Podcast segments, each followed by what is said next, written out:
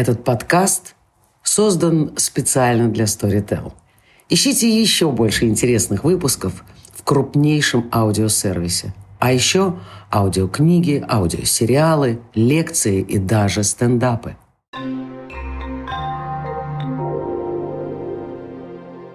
Всем привет, это Даша Демехина и второй сезон подкаста «Жизнь как перформанс. Можно или нельзя», где мы разбираемся с разными этическими трудностями, пытаясь понять, э, как же нам в повседневной жизни взаимодействовать с не самыми простыми установками. Сегодня мы будем говорить про трансгрессию, трансгрессивное искусство. Э, что это такое, как это работает и работает ли вообще? Можем ли мы сегодня пережить катарсис или только истерию. Может быть, затронем как психоанализ э, это все исследовал. Поговорим Надеюсь, что на личном опыте, потому что это очень открытый большой вопрос. Надо сказать, что первый подкаст первого сезона мы записывали с Олей Таракана, он был посвящен утопии и воображению, и мы в конце э, подкаста дошли до точки, что мы поняли, что искусство больше не безопасно. Что это не безопасная территория, что люди ходят в театр за страхом, за кошмаром, или когда они приходят туда и понимают, что их там травмировали, насиловали, они пишут гневные посты на Фейсбуке, какой режиссер идиот,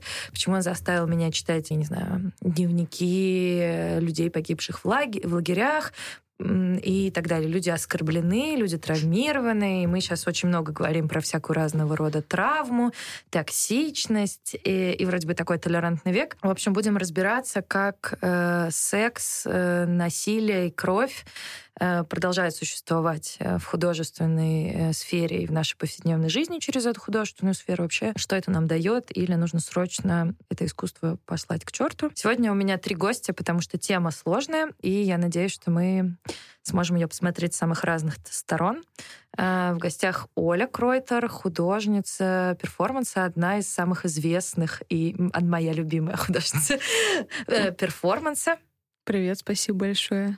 Но я все равно наставлю то, что все-таки художник. Ты художник. Все, ладно, Простите. художник перформанс. Оля Демина гештальт, психотерапевт, человек, который работает не просто в рамках гештальт-психотерапии, но и специализируется на работе с творческими единицами, с художниками, с творцами, в общем, всеми теми, кто сталкивается, всеми нами, в общем, кто сталкивается с проблемами психологическими, связанными с творческим процессом. Привет, спасибо. И Дима Соколов, исследователь хоррора и большой фанат а, хоррора. Всем привет.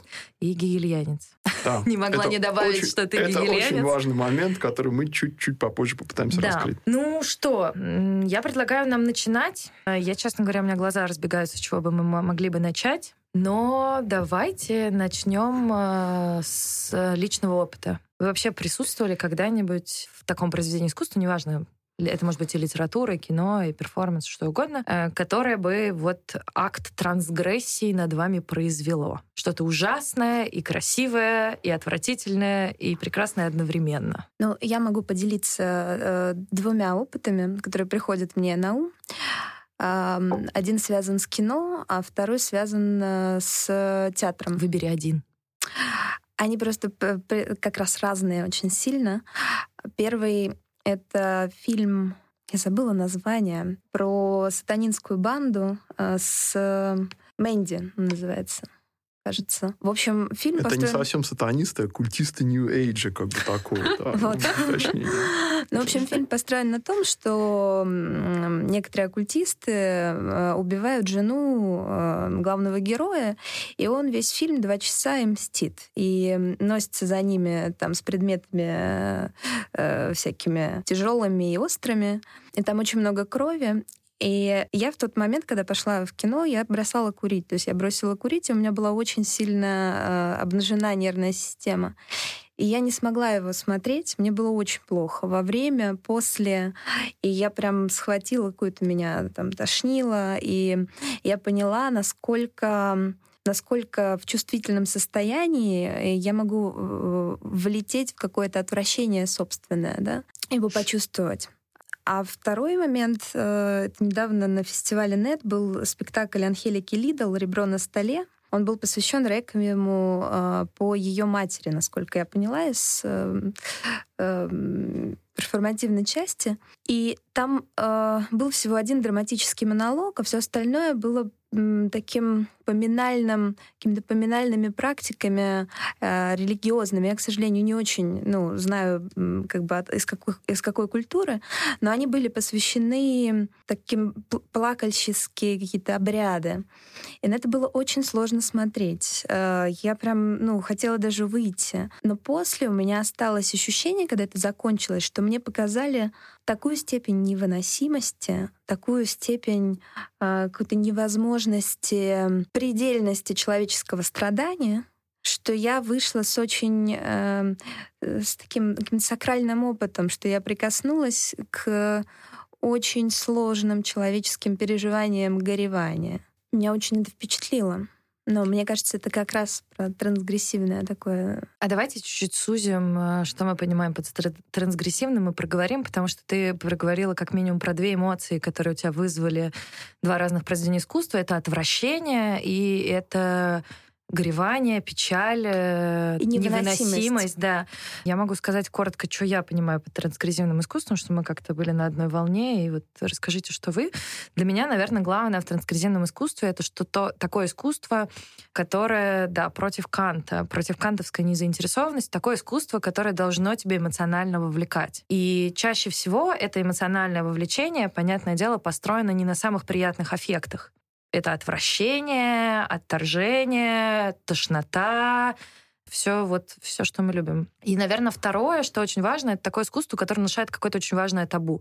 Иначе оно не будет трансгрессивным. Оно должно э, какое-то социальное, моральное, политическое, любое табу каким-то образом превосходить, чтобы люди такие офигели, сказали, боже, так что можно было? И любопытно, что опыт горевания да, оказался табуированным в, в случае спектакля. То есть невыносимость, да, то есть типа смерть чья-то или проживание этого горя. Получается, что да. Ну, это типа супер любопытно. Я тоже все время думаю, что в России смерть табуирована.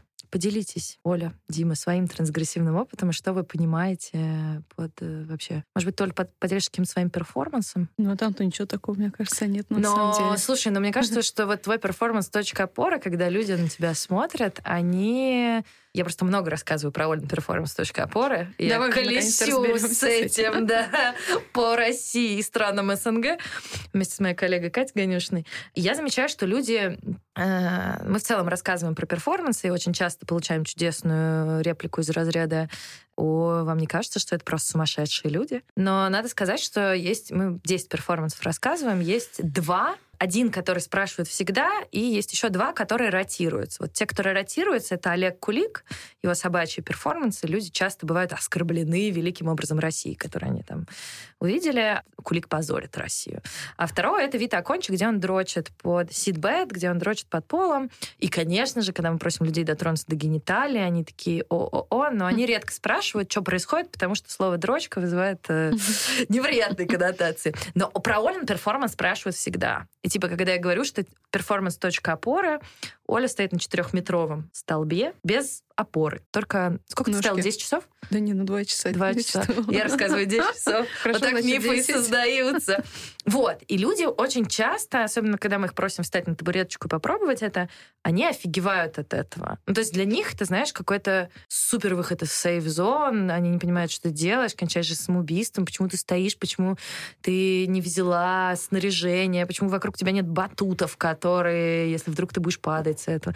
Мне кажется, это, кстати, очень трансгрессивный перформанс для зрителя, который на это смотрит. Ну, ты знаешь, я не знаю с их стороны, а, но мне кажется, понимаешь, в этом перформансе есть же еще такая штука, что в любой момент ты можешь отвернуться и пойти дальше. Ну, то есть э, как раз э, мне, допустим, сложно, что, да, например, даются там кино и спектакли, ну, потому что мне всегда интересно, чем закончится, и ты, ну, там, какое-то что-то происходит. Но ну, здесь что это там 5 минут, 10, ну там, да, и по нарастающему, в принципе, ты, тебе интересно только, наверное, концовка и начало. Но в середине ничего не меняется. Поэтому как там люди смотрят, я не знаю. У меня там свои, ну, как бы, состояния. То есть мне, в принципе, понятно, как это, и я бы, наверное, бы со стороны, ну, вряд ли бы пошла уже на себя смотреть. Ну, это потому, что у тебя есть такой опыт. Ну да, но почему они испытывают это стоя на столе, опять же, мне кажется, причина в том, что это на самом деле выход из зоны комфорта, когда ты становишься, ну, ты, во-первых, ты у всех на глазах становишься на стол, что уже, ну, как бы не совсем прилично и тому Капец, подобное. Да. И теперь представить, в случае человек может представить, что он так вот один стоит и возвышается, ну, только на крыше. Если он, почему он на крыше, он собрался делать с собой что-нибудь, тогда, наверное, вопрос к человеку, что у него в голове, а не к тому, что я предлагаю. Ну, хотя это неплохо, может, ему хорошо представлять и понять, что нет, все классно. Дима, а тебе как кажется, вот сейчас, мне кажется, мы какую-то важную тонкую грань затронули перехода. Трансгрессия — это про выход из зоны комфорта или все-таки про нарушение какого-то более сильного табу? Очень хороший вопрос. Э, Ну, Спасибо.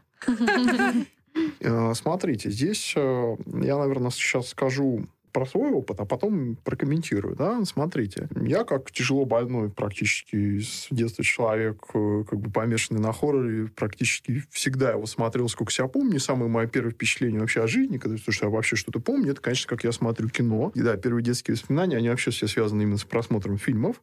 Вот. Но я бы сказал, что, наверное, за всю мою жизнь была только одна книжка, которая вот произвела на меня какое-то трансгрессивное в любом из этих э, значений действие. Это книжка Джона Уиндема, которая называется «День Трифидов». Вот. Очень важно, что я ее прочитал... э, Что-то очень знакомое. Книжка 1951, кажется, года. Вот. Это Джон Уиндом, это классик британской фантастики, который написал много чего хорошего, но «День Трифидов», наверное, самая известная его книжка, которую много раз экранизировали и в формате сериала, и в формате фильмов. Я думаю, самая известная экранизация – это экранизация 1962 года. Вот. Если коротко, гигантские, значит, трехпалые растения пожирают людей, ослепших после метеоритного дождя. И как бы Джон Уиндом, он ну, просто был прочитан мной, когда мне было, наверное, лет пять. Пять. Ну, примерно. Пять. Твои родители дали тебе такую книжку в пять лет. Они не могли контролировать то, что я э, читаю, во-первых, потому что они были глухонемые, и им было сложно объяснить, что вот эта книжка, где изображен цветок, это на самом деле не про цветы, а про хищные растения, которые убивают людей,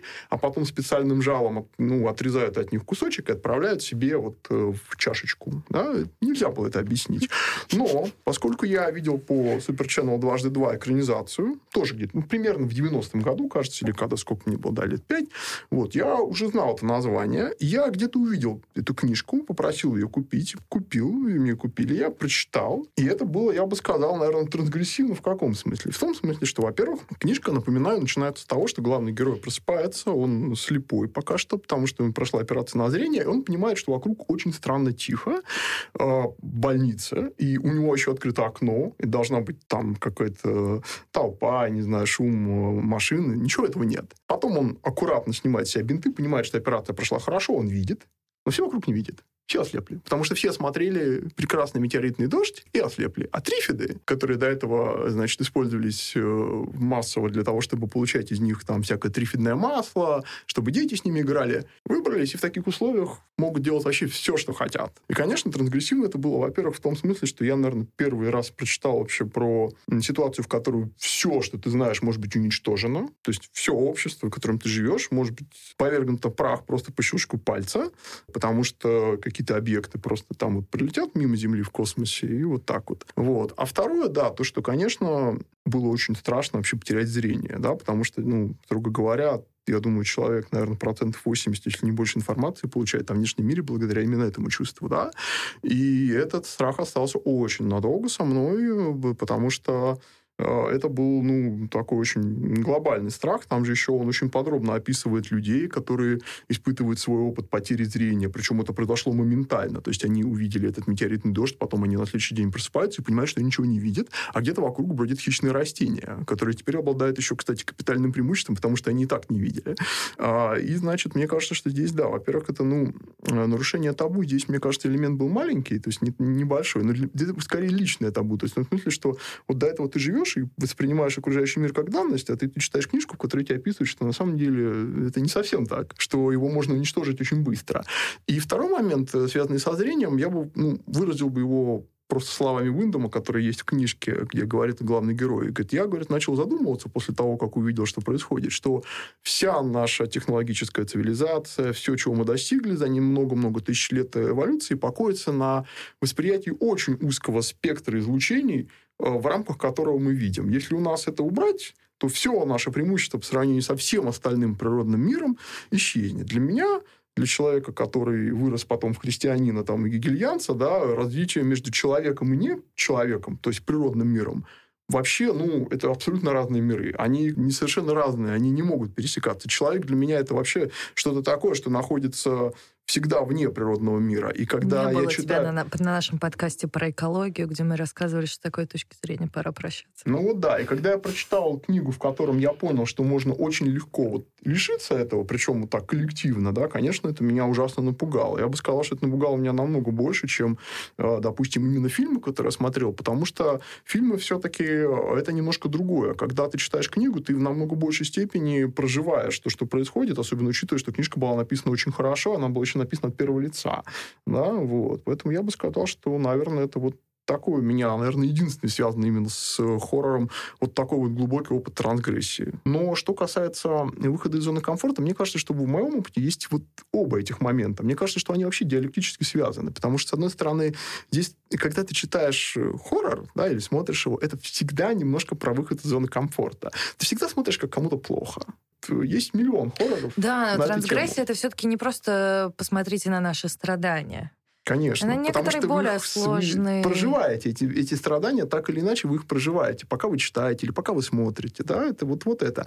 И одновременно сам, понимаешь, сам факт выхода за границы вот этой зоны комфорта, я бы сейчас сказал, что часто вообще является некоторым табу. Мне кажется, особенно в России. Мне кажется, люди очень как бы стараются избегать этой темы из того, что что-то может пойти не так. Там еще. Я заметил вообще, что в России в общественном сознании присутствует эта, эта тема как бы, не знаю, evasion, как бы, да, вот это ну, уклонение от обсуждения каких-то каких-то тем, потому что они, ну, вот, э, считаются как не то, что неприличными, а просто, ну, это вот людям очень тревожно об этом говорить. Отчасти потому, что, мне кажется, нет традиции вообще, допустим, публичного разговора на какую-то неприятную тему. Поэтому, мне кажется, люди очень часто э, раздражаются, когда им говорят, допустим, про права инвалидов или о том, что пандусов нет для инвалидов и так далее. Хотя это само по себе никак не нарушает лично их там, физическую полноценность. Да? Но я заметил, что многим людям просто вот неприятно об этом говорить. Возможно, я это заметил, потому что у меня родители сами инвалиды, причем они инвалиды инвалиды в очень легкой форме, потому что они просто глухонемые. Это вообще никак не заметно. Но и, э, они вообще очень мало сталкиваются с каким-то пренебрежением и так далее. К счастью, этого нет. К счастью, нет.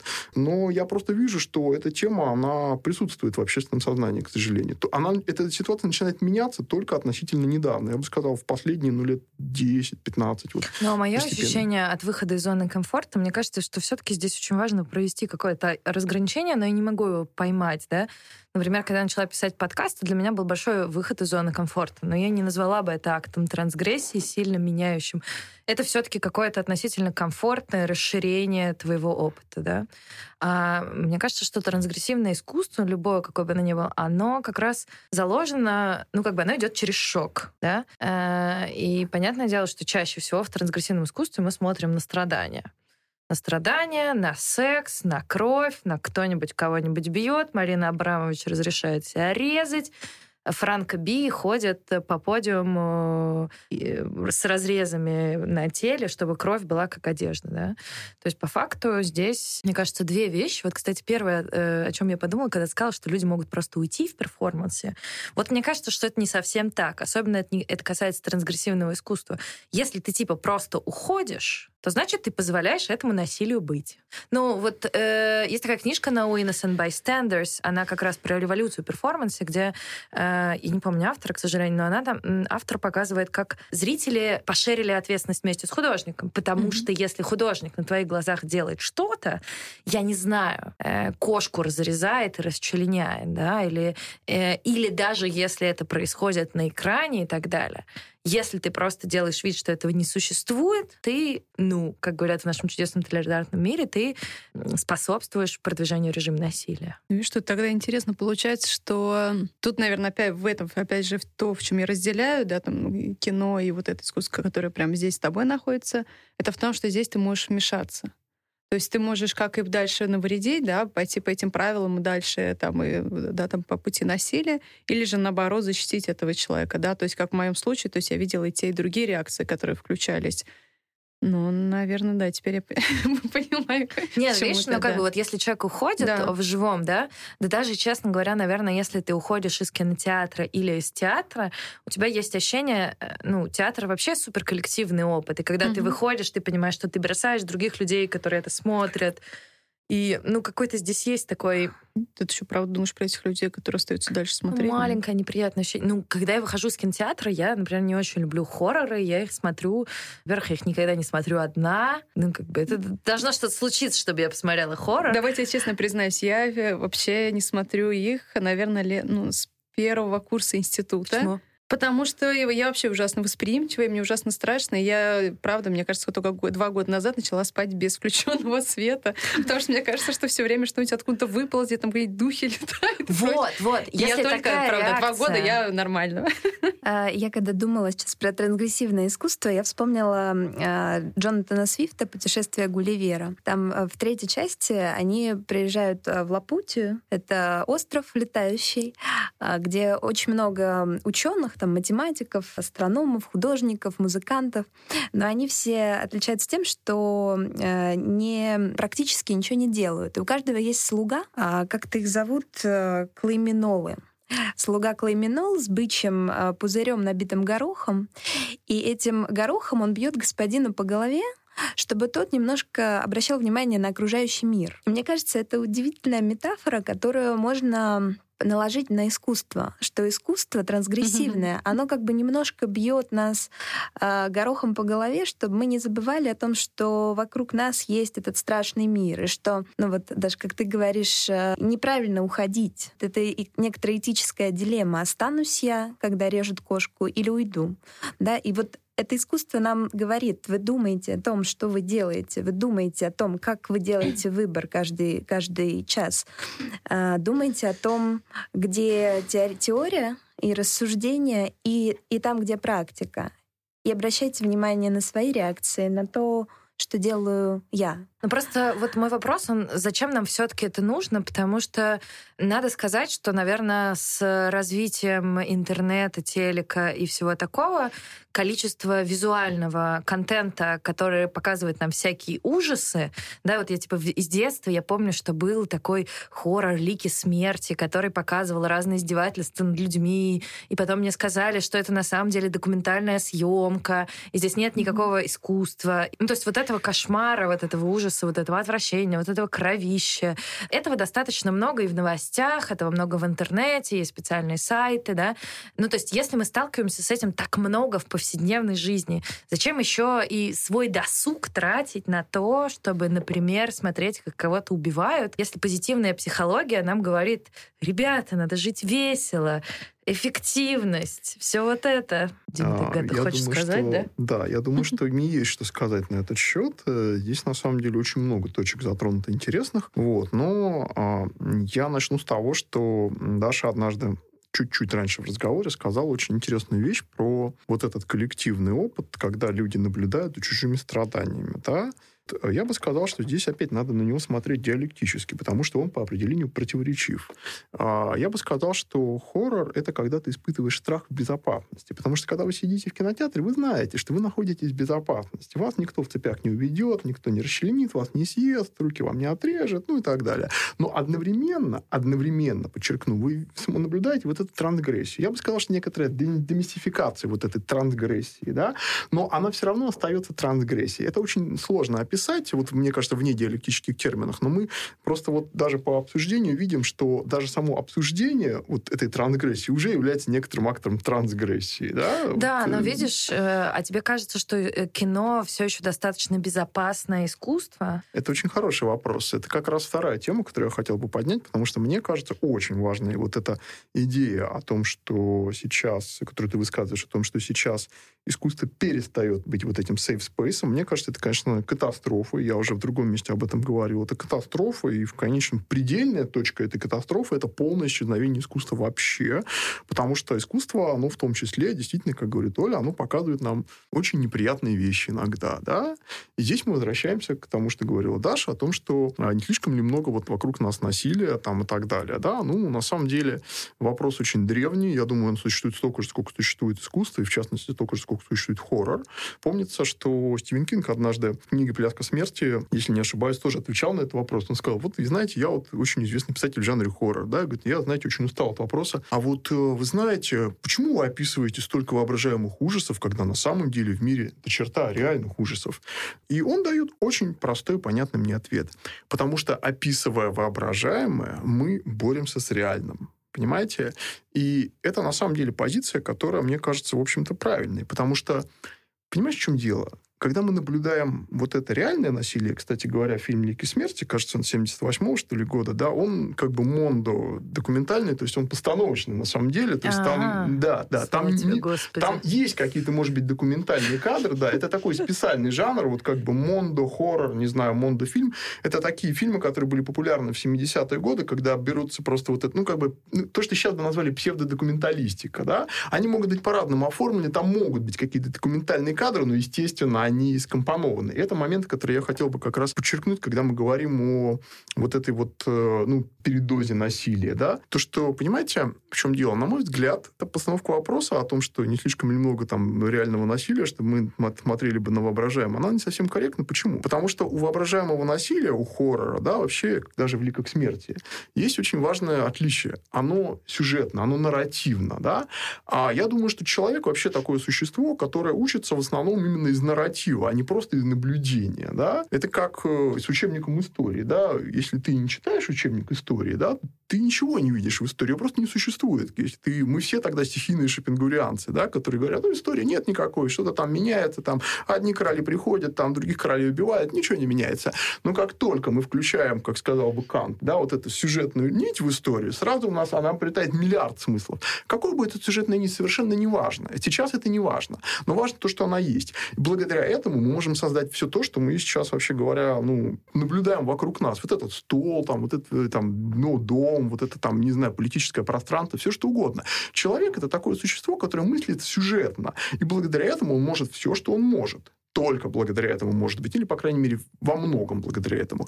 Поэтому насилие в искусстве, вот эти все трансгрессивные ужасы и кошмары, они ценны именно тем, как говорит Оля, тем, что они не скажем, некоторым образом учат нас, это они имеют некоторую дидактическую ценность. Конечно, я говорю о довольно высоком уровне абстракции. На практике как бы это может быть и э, фильмы, которые ничему нас не учат, а просто эксплуатируют какую-то тему, да. Но мы говорим, если о предельных, о принципиальных вещах в искусстве, да, вот как бы на высоком уровне, то, конечно, я соглашусь с Олей о том, что вообще-то искусство, в том числе хоррор, имеет очень большую дидактическую ценность. Оно показывает нам последствия наших действий так, как ни одна документальная постановка показать не может. И, возможно, здесь оно доходит до точки сближения тем, что делает вот другая Оля, да, когда мы говорим про перформанс. Да?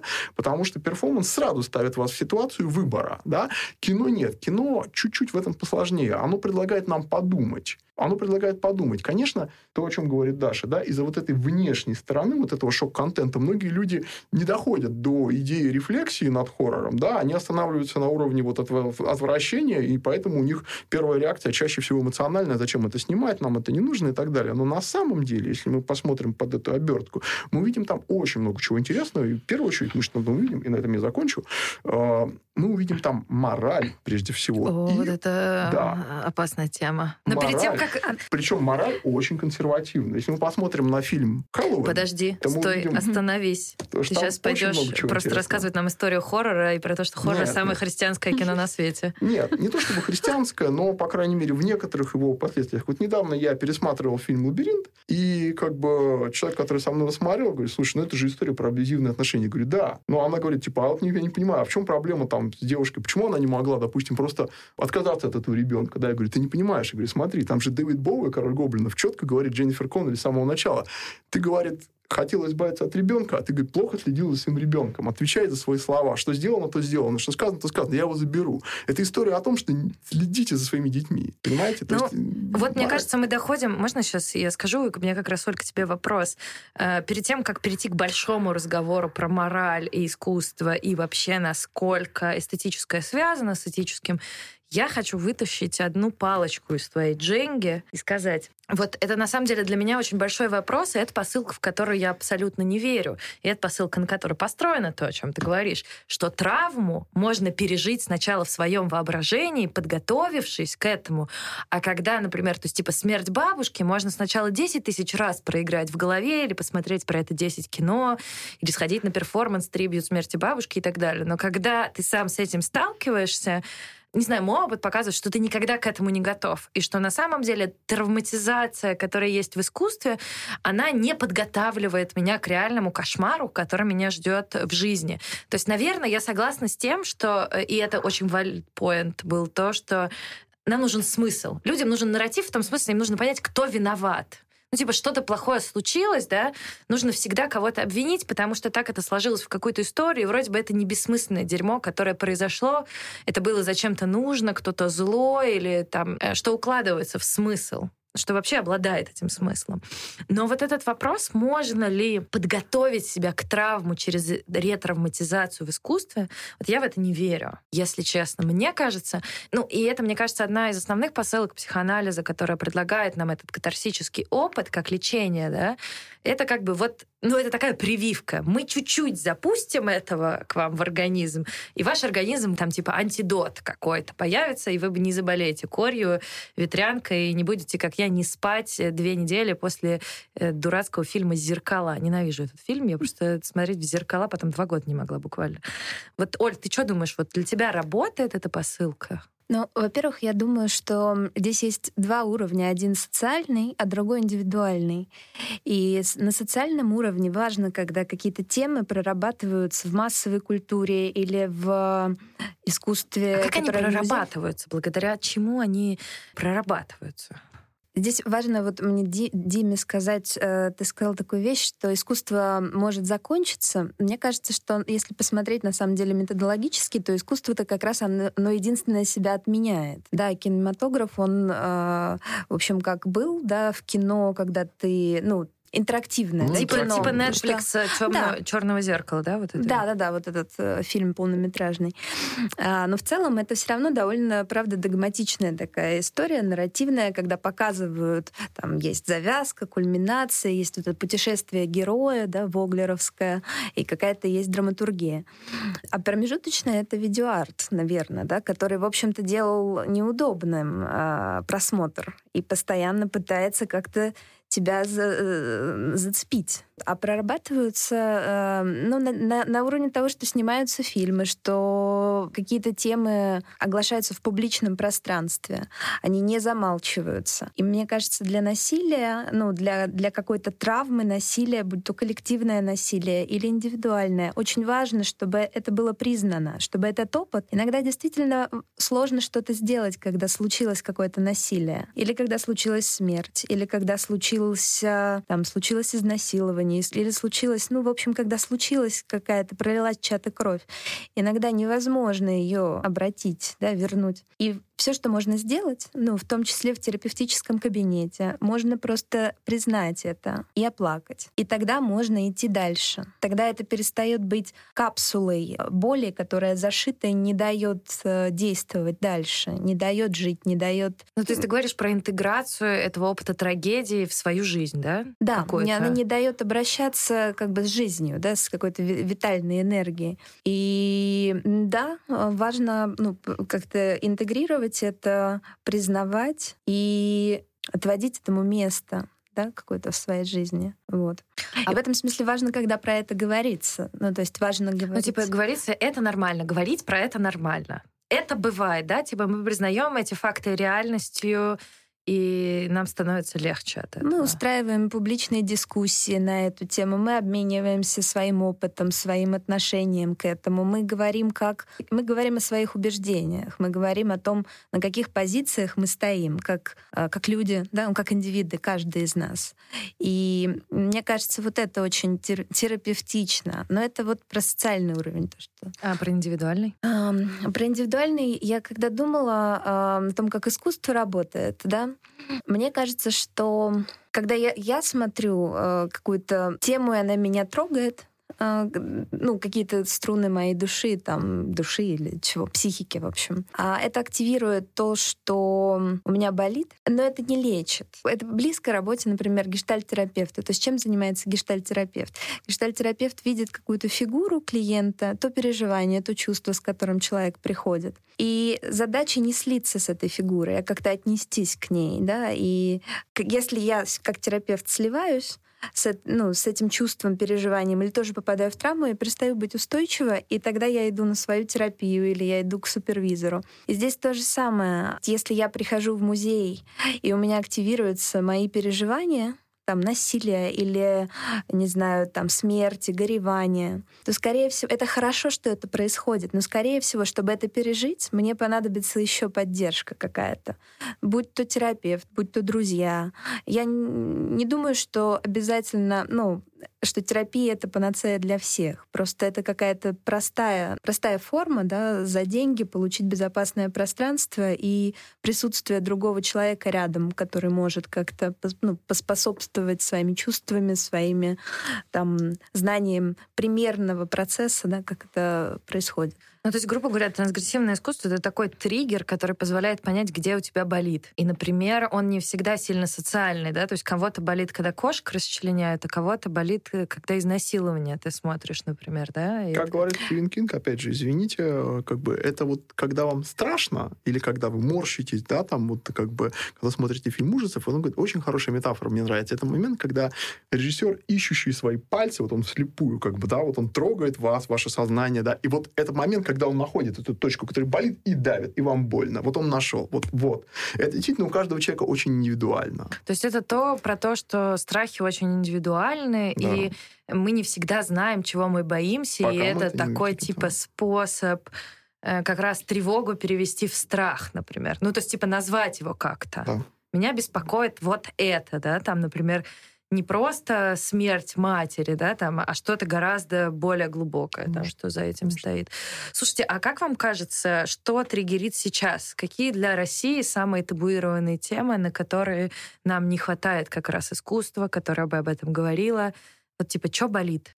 Или, может быть, есть темы, которые э, ну, наоборот, очень, типа, заезженные, вот, а, они болят, и люди на них бесконечно снимают что-то.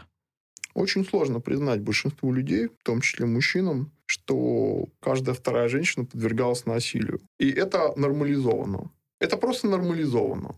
А патриархат болит? Ну, в этом смысле. В этом если, смысле. Если в это этом смысле вся культура. Да, тогда. в этом смысле да. То есть просто а, очень сложно мужчинам во всех отношениях других нормальным и социализированным, адекватным, там, умным и так далее признать, что а, вот это не моя личная ответственность, да, вот там, оно просто, ну просто это так. Я не считаю, что я лично ответ, нешу ответственность за то, что каждая вторая женщина в России, допустим, там так или иначе переживала насилие. Я не считаю, что я несу за это ответственность. Но просто это нужно признать, то, что такая ситуация существует. Это очень плохо. Это катастрофа в каком-то смысле слова. Но ее нужно для начала как-то вообще, действительно, как говорит Оля, нужно поговорить об этом. Нужно согласиться с тем, что это так. Я вместо этого вижу широчайший спектр реакций, среди которых, в общем, я бы сказал, преобладает полное игнорирование этой проблемы. Такой ну, проблемы вот, не существует. Я не могу вспомнить искусство на эту тему. О чем я и говорю. Оля, ты можешь? Помню, что у Вышки, у Вышки был какой-то проект э, с видео именно про эту тему. Я даже кино не могу вспомнить. На это. Я, много, литера... много литературы. О чем я говорю? Это вот эта тревожность. Она как бы... Это тема, которая явно присутствует в общественном сознании, но она не артикулирована нормально. Она не артикулирована никак. Вот ее искусство, она и не выражает ее, хотя такой запрос, я думаю, существует. Люди хотят поговорить об этом. Все хотят. И мужчины, и женщины, там, кто угодно. Все хотят поговорить об этом. Но я не вижу, что эта проблема как бы находит какое-то адекватное выражение именно вот в сфере искусства. Может быть, только в виде каких-то отдельных перформансов. Может быть. Я не слежу за этим. Я даже как-то слабо. На самом деле, мне кажется, знаешь, все как-то по касательно проходит, чтобы вот конкретно так, не по касательно, много чего, да. Но я даже не могу вспомнить за последний год э, перформансы про насилие, которые я видела, или которые эксплуатировали насилие, или делали. Мне кажется, что на самом деле перформанс, например, в этом плане стал э, в России гораздо более консервативным. Ну, то есть, типа... Ну, сейчас, да, я бы сказала, да, наверное. Не, на днях видела, была выставка какая-то, там были вмонтированы, ну, в общем, э, портреты с синяками не с синяками, а с такими нанесенными как бы областями, пораженными. Ну, просто вопрос в том, что на, ну, как бы надо сделать каким-то образом, да, если мы про искусство, да, то есть если говорить на эту тему, нужно найти подходящий язык. То есть, да, если вспомнить там те же самые винские акционисты, да, они прошли свой этап определенный. Странно в данном случае сейчас делать именно так же. Каким образом, да, найти тот язык, который войдет именно, чтобы, ну, как бы, ну, там, съедобно, несъедобно в одном флаконе, грубо говоря. Ну, давайте потратим какое-то время, пофантазируем. Какой это может быть язык искусства, чтобы говорить о проблемах насилия над женщинами. Ну, на самом например. деле, я про то, про что я говорила какое-то время назад, про ну, то, то, ви, ту видеоработу, которую собираюсь только снимать, это как раз одна из причин, которые я там для себя нашла, это как раз проблема воспитания девушки, что у нас начинается все с того, что ну, с детства начинается разделение, и то, что тебя готовят именно к тому, что ты должен быть дом, домработницей. Покорной. Покорной домработницей, да, то, то, что вот эта отвратительная мерзкая фраза, что как-то там типа шлюхой в постели, и кем-то, и при этом кем-то еще вот это, я забыл, как звучит. И типа святая, что-то ну, такое, да, да, да, да, да, вот это что-то.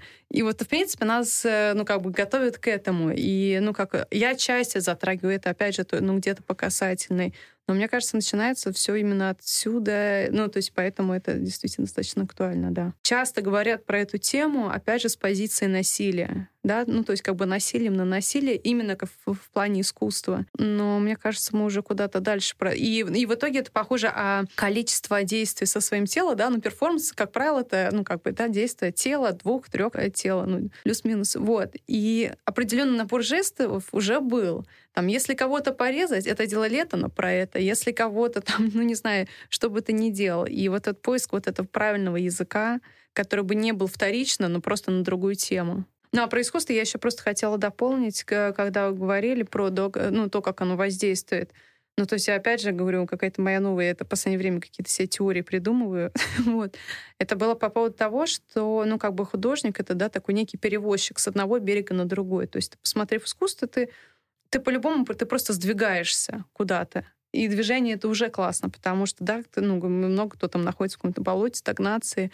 И это такой, у тебя есть уникальная возможность сделать большой шаг. Ну, как правило, это вперед, потому что ты все-таки разбираешься с этим вопросом. Ну, я не знаю, у меня все равно, и меня, вот как раз от кино, у меня, у меня все мои прокрастинации, наверное, бывает только от людей, а от кино, ну нет, ты способен с этим справиться.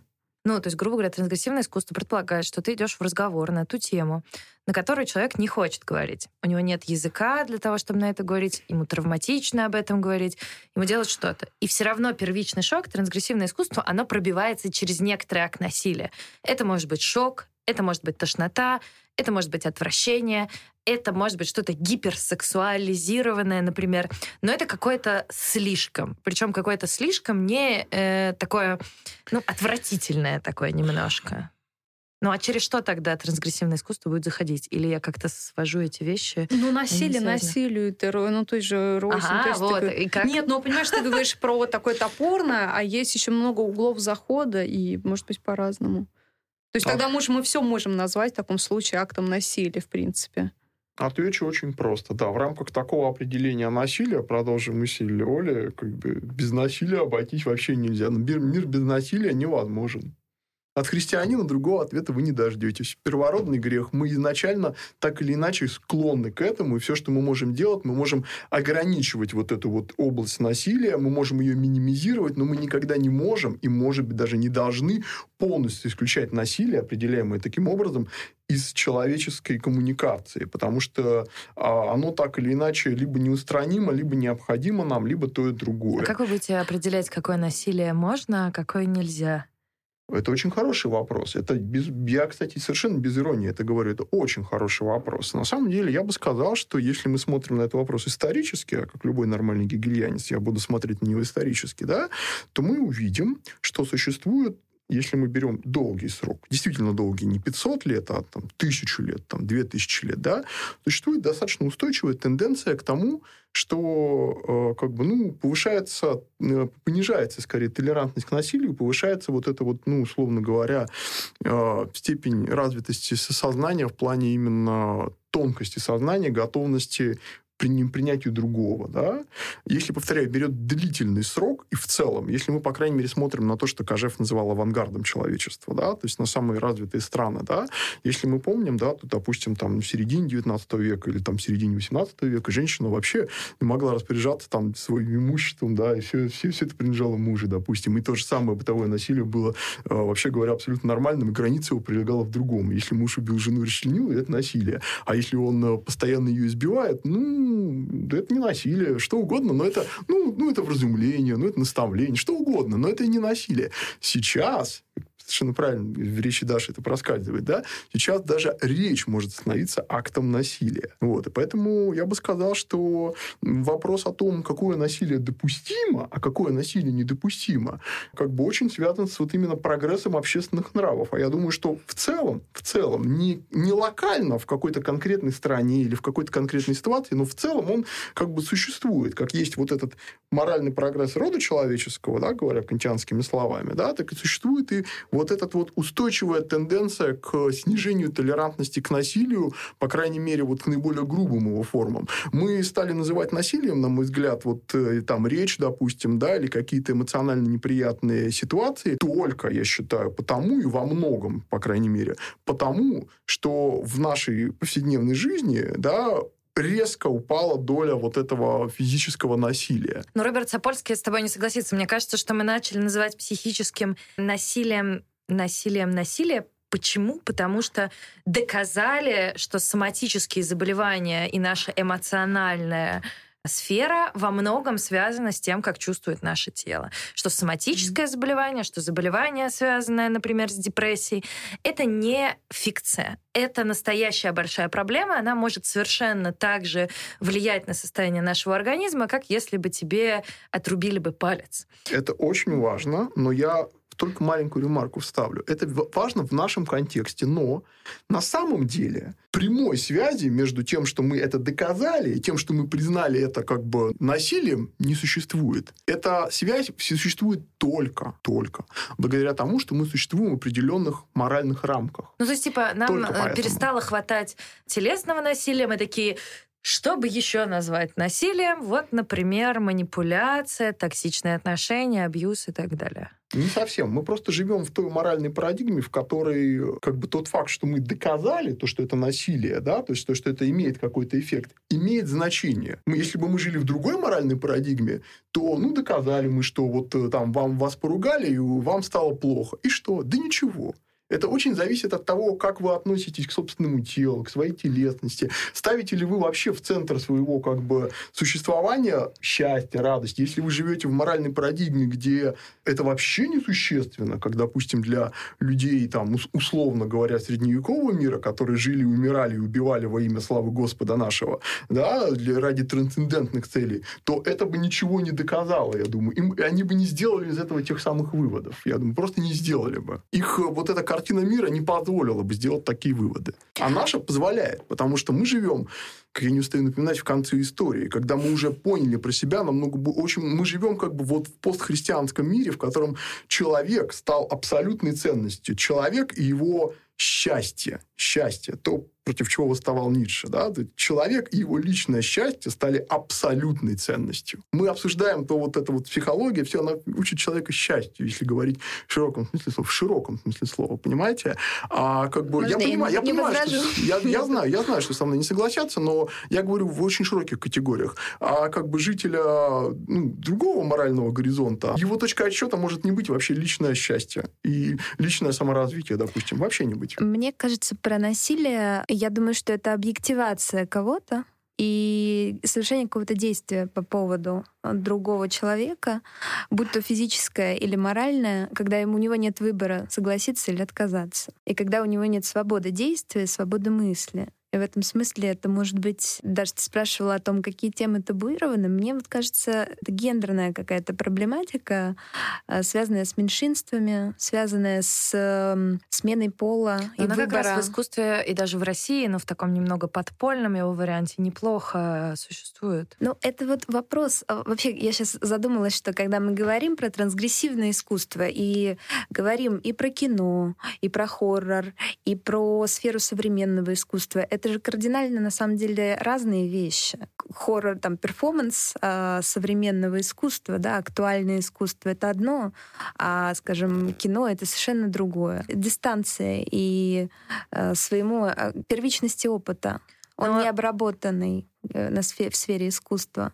Но мне кажется, что здесь есть одно очень общее и у кино, и у современного искусства, которое Дима так начал, это большую тему, которую на самом деле нам не избежать. Это про красоту и добро, насколько они вообще между собой связаны, и насколько трансгрессивное искусство, как оно помещает этику и эстетику, как они соотносятся между собой, и, какой, и вообще говорим ли мы, когда говорим об искусстве, о некотором моральном горизонте, и насколько можно говорить о дидактическом в этом плане искусстве, которое нас учит чему-то. Это опасная тема, мне Это кажется, опасная Лени тема. Нет, нет, нам нужно, нам, нам нужно в нее идти. Нам нужно в нее идти, потому что это на самом деле самый большой корень. Автономия или морализм искусства? Что? Ну, то есть как будто бы вот Димина позиция мне во многом показала, что она связана как раз, что трансгрессивное искусство, оно некоторым образом размещает морально-этические категории,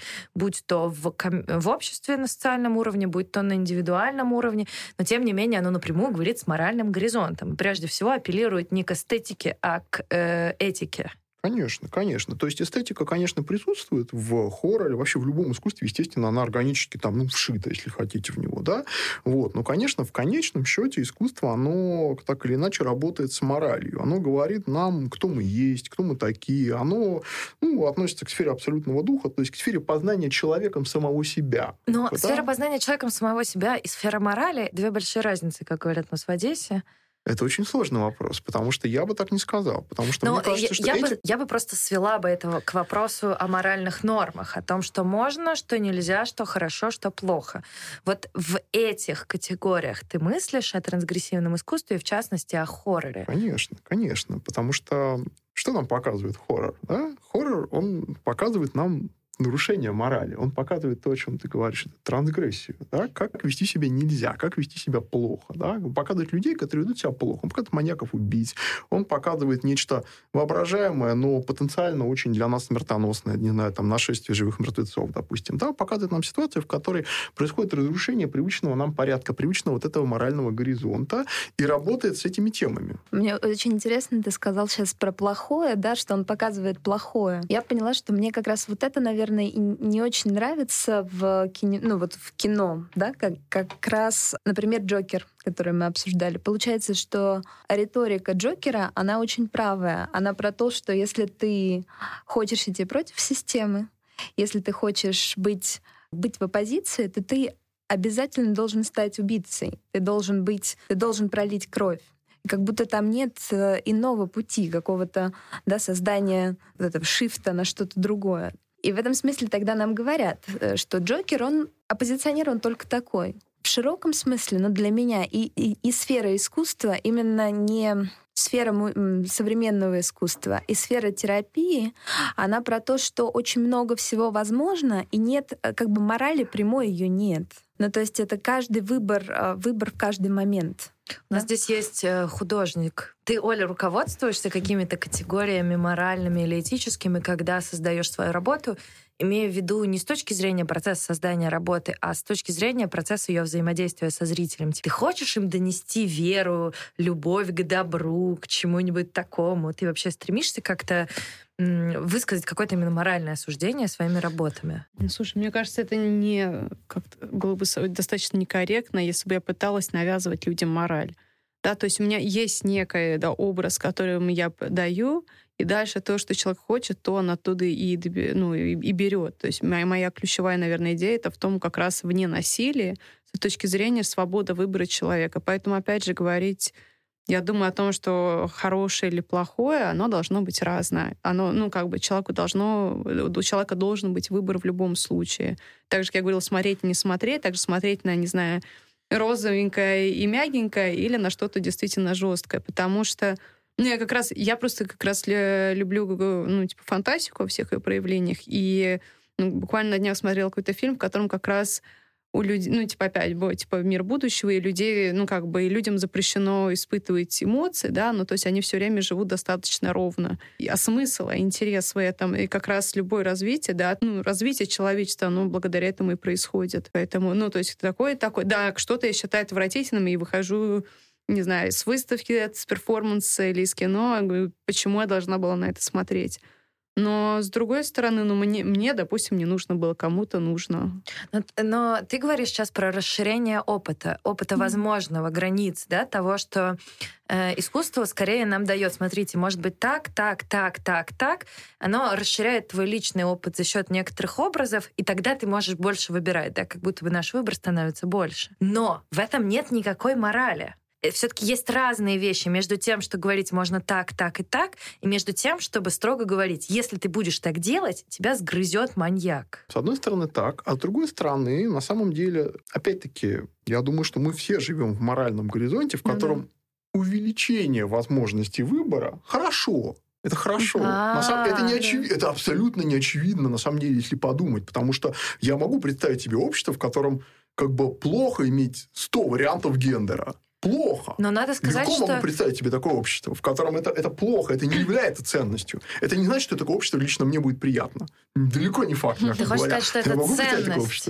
Большое количество выбора и возможность выбора – это большая ценность. Конечно. Мы которая все вызвана большим количеством тревоги, потому что если у тебя 10 кукол Барби, да. как выбрать одну куклу да. Барби? Это наша как бы плата, это диалектика. А плата за то, что мы действительно имеем неограниченное, вероятно, самое высокое сейчас в истории человечества количество вариантов выбора всего, начиная от кукол Барби, заканчивая гендером, да, но мы платим за это, как ты правильно говоришь, это очень важная мысль. Я думаю, ее стоит обязательно поговорить. Мы платим за это, ничто не дается бесплатно. Мы платим за это тем тревожностью, да, мы тем, что мы не знаем, вот какую систему координат выбрать, чтобы выбрать эту куклу, да, и так далее. Но именно для этого нам нужны психологи, нам нужны как бы какие-то фильмы, искусство, которые показывает нам, если не какую-то одну систему, то хотя бы несколько. Как бы, да, у нас есть огромное количество вариантов выбора в стиле жизни, хотя бы потенциально, которые мы можем выбрать. У, в прошлых обществ такого не было, и они, в общем-то, так жили и жили, и даже не представляли, что так можно.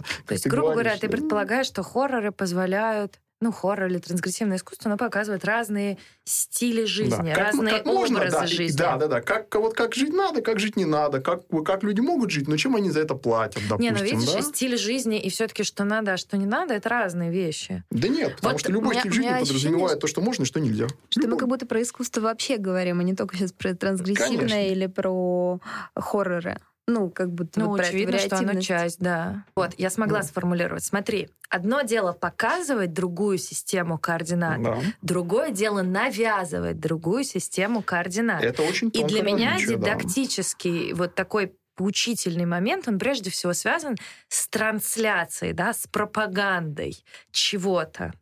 И вот меня беспокоит, есть ли вот этот э, отпечаток в трансгрессивном искусстве. Это Насколько он с ним вопрос. связан? И действительно ли, типа, мы что-то пропагандируем или нет? У меня есть ответ. Давай, если, Оля, да. Если шесть телеканалов будет с утра до вечера показывать хорроры, это будет пропаганда. Они будут показывать разный хоррор, потому что они есть очень разные. Есть хоррор PG-13, да, есть хоррор там R там, или NC-17. Ну, подожди. Ну, я читала исследования, не помню точно, но как раз про кино, что э, просмотр хоррор-фильмов э, снижает как раз уровень агрессивности. Конечно, конечно. Не повышает Мне его. кажется, это ну, тоже очень логично. А это, это все эти истории я, про сожалению... то, что видеоигры повышают их.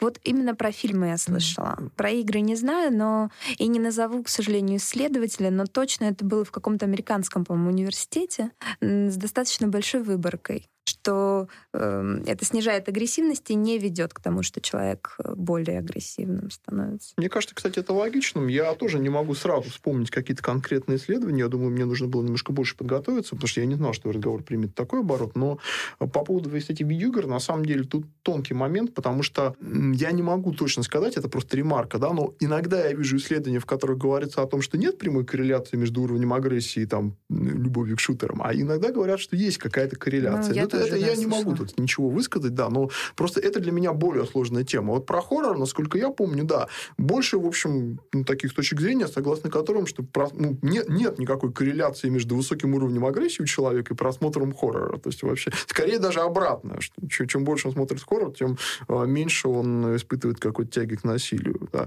В том числе, кстати, возможно, и потому, что он наблюдает последствия этого акта насилия. Да. Вот, кстати, к вопросу о дидактике. Просто, я думаю, Даша понимает дидактику больше именно вот в ключе пропаганды, да, как бы некого наставления, да, какого-то такого. Нет, ты, ты знаешь, я дидактику понимаю, я поняла, что мне так не нравится в хоррорах сейчас, и что я считаю таким пропагандистским. Угу. Это то, что тебе говорят во всем есть смысл. В том, что нашу Землю захватили инопланетяне, есть смысл. В том, что в последнем фильме «Маяк» Роберт Паттинсон, э, я не знаю, убил он себя или нет, я не, я не поняла, что там произошло, есть смысл.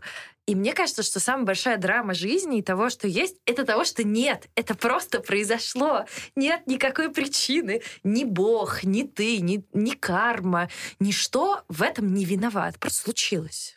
А мне вот как раз именно это и нравится в фильмах, и особенно в фильмах ужасов. Мне кажется, искусство вообще кино вообще телеологично. Оно существует для чего-то, да? Поэтому а, как бы, ну, в фильме, знаете, ничего просто так не бывает, да, все там служит какой-то цели. Вот. Какая цель, другой разговор. Но я, в общем, да, соглашусь, я буквально ремарку.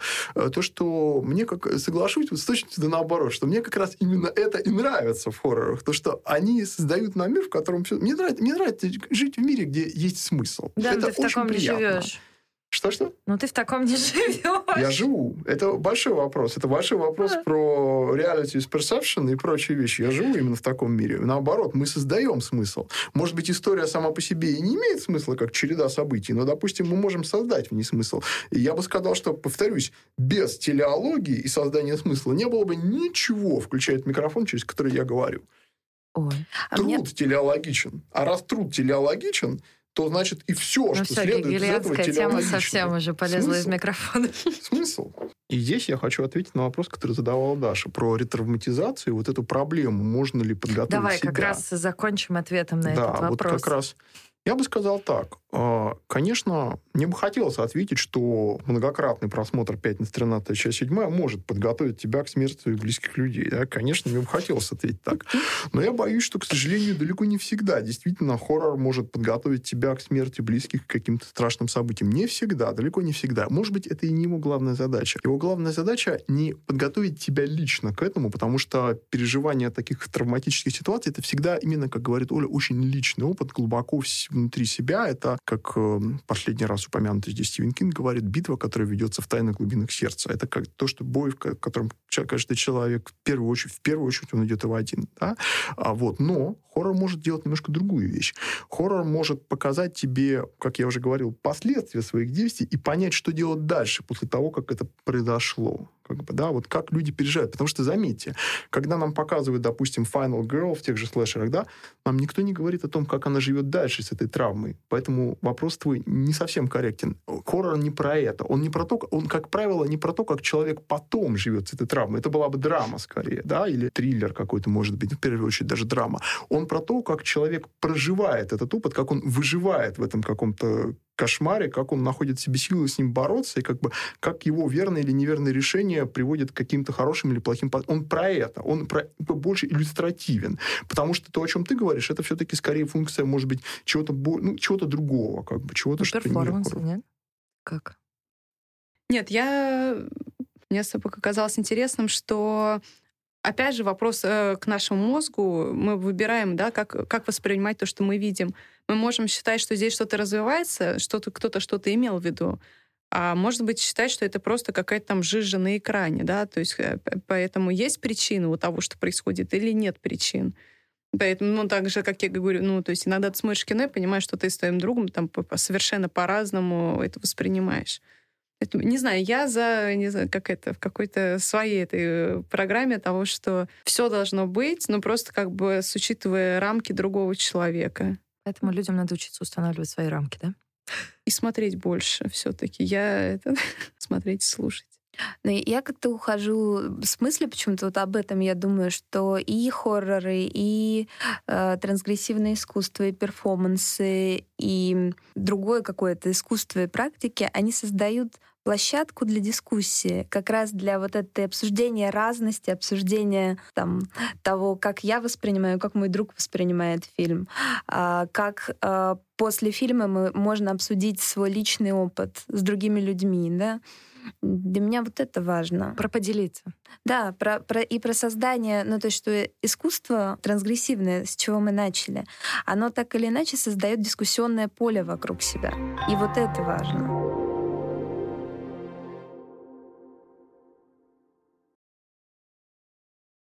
Вы дослушали до конца и хотите послушать еще? Просто зайдите в Storytel и слушайте без рекламы и без ограничений все, что пожелаете. Слушайте. Будьте умнее.